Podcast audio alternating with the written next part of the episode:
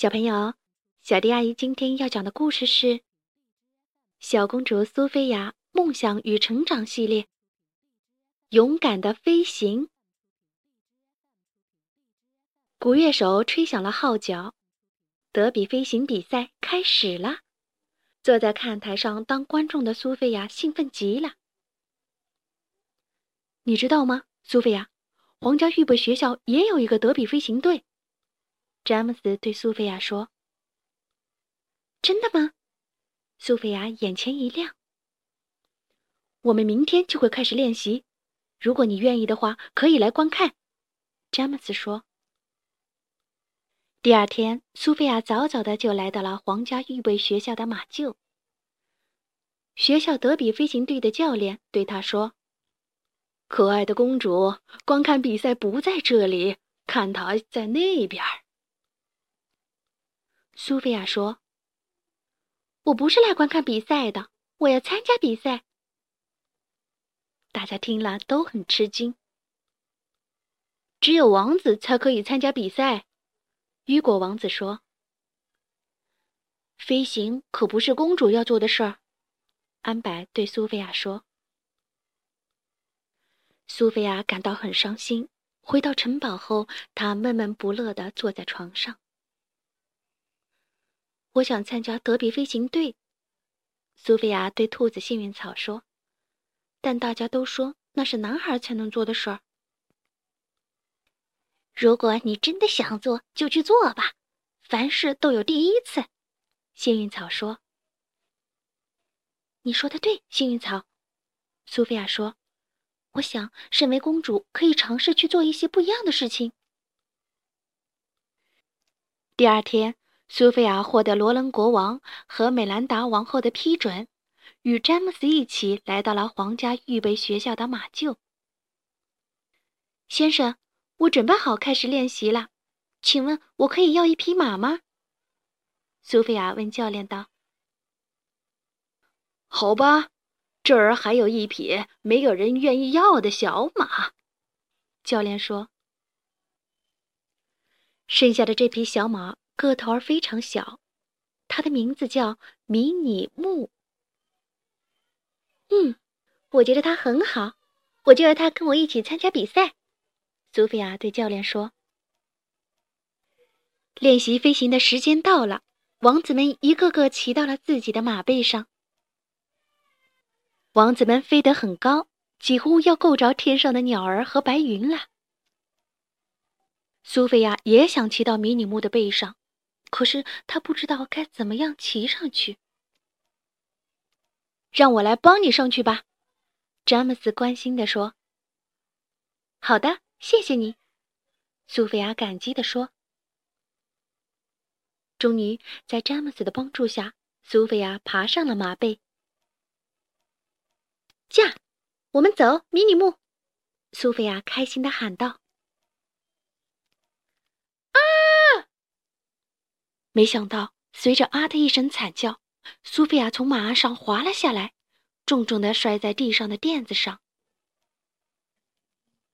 这时，雨果王子刚好飞过，看到了这一幕。我就说，飞行不是公主应该做的事儿。他对着摔倒的苏菲亚嘲笑道：“我绝不会放弃的！”苏菲亚不服输的喊道。苏菲亚要证明给他们看，公主也可以飞得很好。如果你不放弃，我也不会放弃的。”詹姆斯说。詹姆斯让苏菲亚骑到自己的马上，手把手教给她该怎样驾马飞行。终于，在詹姆斯的帮助下，苏菲亚骑着自己的马飞了起来。哇！太神奇了！我竟然做到了！我竟然真的飞了起来！苏菲亚高兴的尖叫道。这时，苏菲亚看见了一座钟楼。来吧，我们穿过城门，飞到塔尖，敲响那个钟。苏菲亚对迷你木说。可是，迷你木很害怕，他不敢飞那么高。我们可以的，苏菲亚为迷你木打气道。可迷你木还是打了退堂鼓，掉头飞了回去。苏菲亚垂头丧气的回到了宫殿，一个人坐在门前的台阶上难过。或许真的只有王子才适合德比飞行比赛，苏菲亚沮丧地说。这时，美拉达王后看到了闷闷不乐的苏菲亚。苏菲亚把今天的事情告诉了妈妈。别放弃，美拉达王后鼓励她说：“只要你坚持不放弃，再难的事情都能成功。”美拉达王后的话给了苏菲亚希望，她重新鼓起了勇气。皇家预备学校德比飞行比赛的日子终于到了，号角齐鸣，城门开启。苏菲亚已经骑在了马背上，做好了充分的赛前准备。王子们陆续上马，开始了飞行。苏菲亚紧随其后。苏菲亚驾着迷你木越过了一棵棵大树，接着他们穿过桥洞。他和迷你木配合得很默契，他们离王子们的距离越来越近，王子们都不敢相信自己的眼睛，苏菲亚竟然追了上来。